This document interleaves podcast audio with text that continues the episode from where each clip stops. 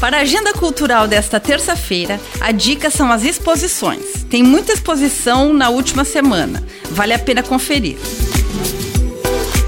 Até sexta-feira acontecem as exposições coletivas Origens e Entre Diálogos, no Galpão da Plage. A visitação é gratuita e acontece das 2 às 5 horas da tarde. O galpão fica na rua 15 de novembro, 1383.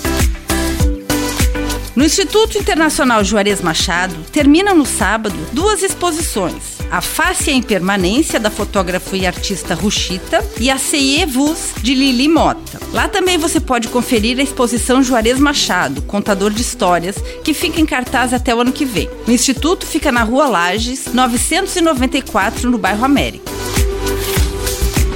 A natureza também pode proporcionar lindas obras de arte, como a florada anual de 28 mil pés de girassol. É o Festival dos Girassóis que acontece no Parque dos Emerocales até sábado. O parque fica na rua Tenente Antônio João, 4257.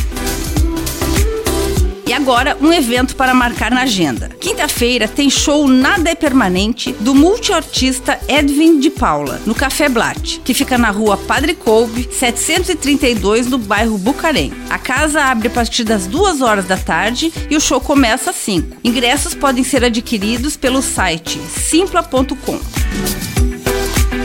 Com gravação e edição de Alexandre Silveira e apresentação comigo, Lindy Araventes, essa foi a sua agenda cultural. Até a próxima!